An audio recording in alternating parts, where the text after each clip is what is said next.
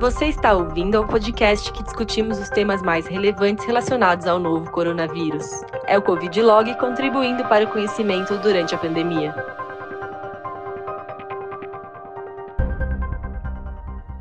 Olá a todos, sejam bem-vindos mais uma vez para um podcast da Covid Log. Eu sou Juliana Dallagnol. É, hoje o nosso bate-papo vai ser bem interessante, que é sobre a transfusão, né, e um pouquinho do manejo de banco de sangue, de hemocomponentes nos tempos da pandemia. Como convidadas, é, a, eu trouxe a doutora Renata Stanzioni, que é médica hematologista do Hospital Israelita Albert Einstein, e também está aqui com a gente a doutora Araci Sakashita, ela é médica, hematologista e hemoterapeuta, coordenadora do Banco de Sangue do Hospital Israelita Albert Einstein. Sejam bem-vindas. Olá, boa tarde. Oi, doutora Araci, oi, Juliana. Então, doutora Araci, é, uma das perguntas muito comuns, tanto para os médicos, né, quanto para o público geral, é um medo, uma preocupação se existe qualquer evidência de transmissão da infecção pelo novo coronavírus em hemocomponentes, né? Então que essa seja que essa transmissão ocorra pela transfusão sanguínea ou de algum hemocomponente. O que, é, o que a literatura tem falado sobre isso? Qual é a orientação? Então, na verdade, a, acho que é, a parte de transmiss, transmissibilidade do Covid pela transfusão é, também é uma incógnita, assim como a doença como um todo. Né? Acabou de sair, na verdade, um news brief do, do Transfusion, em que eles ah, relatam um trabalho, obviamente chinês, em que foi feita uma análise de doadores de sangue, portanto, pessoas completamente assintomáticas e saudáveis, quase 2.500 amostras em que, ah, no período de janeiro a, 4, ah, a março de 2020 agora, ah, e eles encontraram entre esses, essas quase 2.500 amostras, quatro amostras com PCR positivo para COVID no, no para COVID não, para o SARS-CoV-2, né, no sangue desses doadores, né. Ah, aparentemente, nenhum desses doadores desenvolveu sintomas e, ao mesmo tempo, tem um relato também da, da Coreia do Sul de sete doadores que desenvolveram a Covid-19 depois ah, de terem doado sangue e o, o, banco de sangue, ou serviço de, de onde foi feita a coleta desse, desses doadores, foi notificado e fez, então, uma, uma fez uma, um PCR para o SARS-CoV-2 uh, nessas amostras da doação. Nenhuma dessas sete amostras foi positiva, mas, uh, e, e, uh, e, além disso, um, nove dos hemocomponentes já tinham sido transfundidos, e o relato é que nenhum paciente desenvolveu sintoma que, pós, que pudesse ser atribuído à, à Covid-19. Então, aparentemente, existe sim a, a, o, o SARS-CoV-2 é identificado ou é ele pode ser encontrado no sangue, mas se isso tem repercussão a, no, no paciente ou se ele é transmissível por transfusão e pode causar a doença uh, Covid-19 em quem recebe o sangue é uma grande incógnita ainda. Sim, doutora, essa palavra, essa palavra incógnita é uma coisa que a gente vem usando a cada dia que a gente conversa em diversas uh, frentes, né? Porque é uma doença é, nova e a gente está aprendendo no dia a dia, né? Uhum. Uh, nas evidências.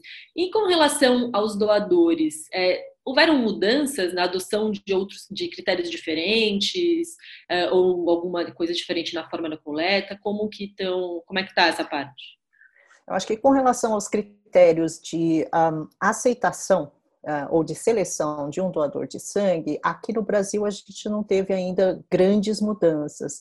Especificamente uh, para quem teve Covid-19, quer dizer, quem teve sintomas uh, da doença, ah, hoje o critério é que essa pessoa é aceita como doador de sangue depois de 30 dias ah, de cura, vamos dizer, ou seja, 30 dias depois que ela parou de ter qualquer sintoma uh, da Covid-19. Acho que esse é o grande, a grande mudança e não é uma grande mudança, porque a gente já usava isso uh, como critério para quem tem processos infecciosos agudos, né?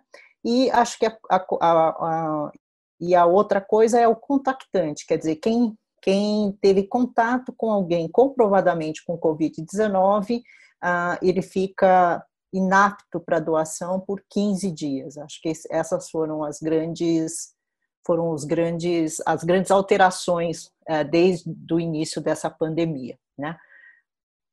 Então, é, só para recapitular, né, os pacientes que tiveram a infecção confirmada têm um prazo para a gente considerar esse doador apto, né? Sim, na verdade, quem teve a Covid-19 uh, ah, tem que esperar 30 dias depois de estar absolutamente curado para daí uh, se candidatar a uma doação de sangue.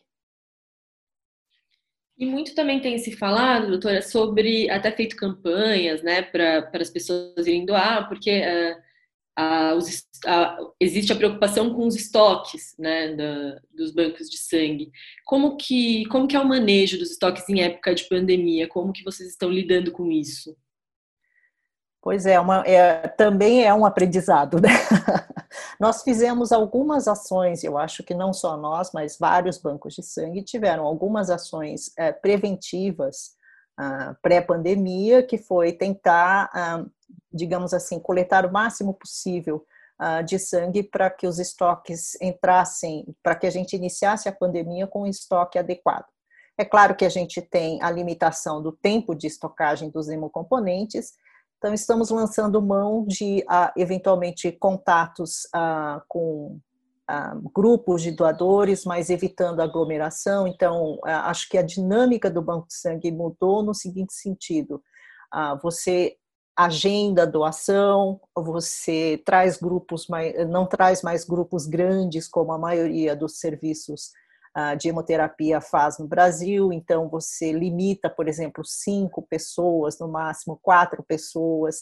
Existe uma preocupação em evitar aglomeração na recepção do banco de sangue, mesmo na sala de coleta, que são, na verdade, as precauções que todos nós devemos ter, independentemente de estarmos num banco de sangue, ou num supermercado, ou numa farmácia, ou em qualquer, ou mesmo em casa.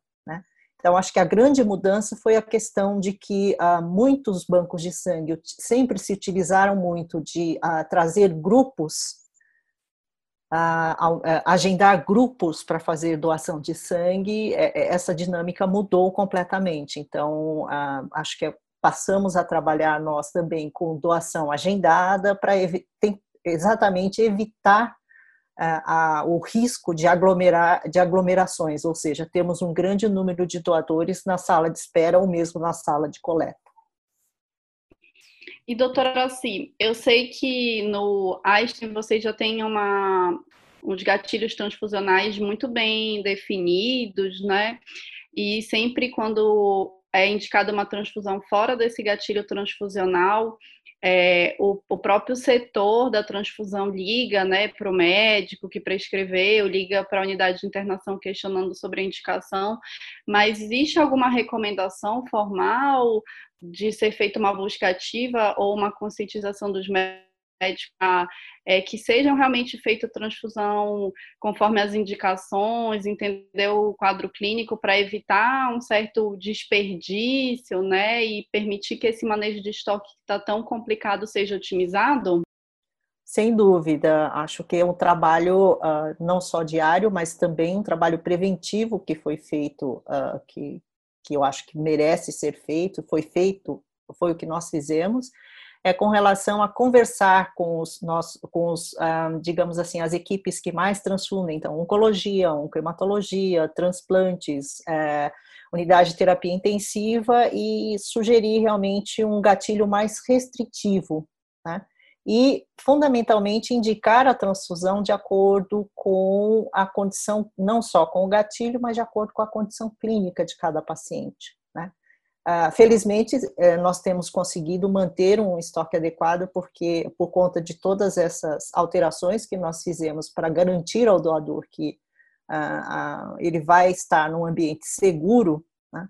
mas acho que a, a questão também, a parceria né, com, a, com a outra ponta, que são os médicos que prescrevem a transfusão, é muito importante para que a gente consiga atravessar essa fase de uma forma tranquila, atendendo adequadamente os pacientes que realmente necessitam de transfusão. Muito bom. Eu queria agradecer a presença da Renata, a presença doutora Araci, por disponibilizar do tempo dela, queria aqui deixar essa mensagem. Quero saber se a senhora gostaria de, de deixar alguma mensagem final, né, para os colegas que estão com esse desafio no Brasil afora, que é cuidar do estoque do banco de sangue no momento que as pessoas têm tanta necessidade de ficar em casa e quais seriam suas palavras finais? É, eu acho que é uma situação inusitada para todos nós, né? Difícil. Uh, acho que o doador de sangue já é uma pessoa bastante diferenciada, né? Que se dispõe a ajudar em situações, em, normalmente, é, de uma forma altruísta. E eu acho que a, o, o, ponto principal é se a gente conseguir uh, garantir, ao garantir não, mas mostrar, demonstrar ao doador a nossa preocupação com a manutenção e com a segurança e o bem-estar dele, uh, também com relação a, a, ao Covid, e se a gente conseguir uh, garantir, ou pelo menos mostrar ao nosso doador uh, que a, a, preocupação e tudo que tem sido feito para garantir o, o bem-estar dele e a segurança na, na, no deslocamento até o banco de sangue para doar sangue, eu acho que é o ponto principal. Tá todo mundo com muito receio, tá todo mundo muito inseguro. Se a gente puder acolher da melhor forma esse doador e mostrar para ele que ele está seguro no banco de sangue, acho que a gente não vai ter uh, grandes problemas uh, de estoque, porque o doador de sangue, uh, por, por, por definição, é um indivíduo altruísta que gosta de ajudar o próximo. E esta é uma situação em que todos nós precisamos nos ajudar. Verdade, sem dúvida. Obrigada, doutora, foi bastante esclarecedor o nosso papo de hoje. Obrigada, Ju. Obrigada a vocês e estejam em casa. Continuem é. em casa. Muito Estamos à distância aqui, cada uma em sua casa, então se tiver se acontecer algum ruído, alguma coisa, é por isso. Seguimos as regras de distanciamento, né, doutora? Exatamente. Gente, obrigada e até o próximo podcast da Covid Login.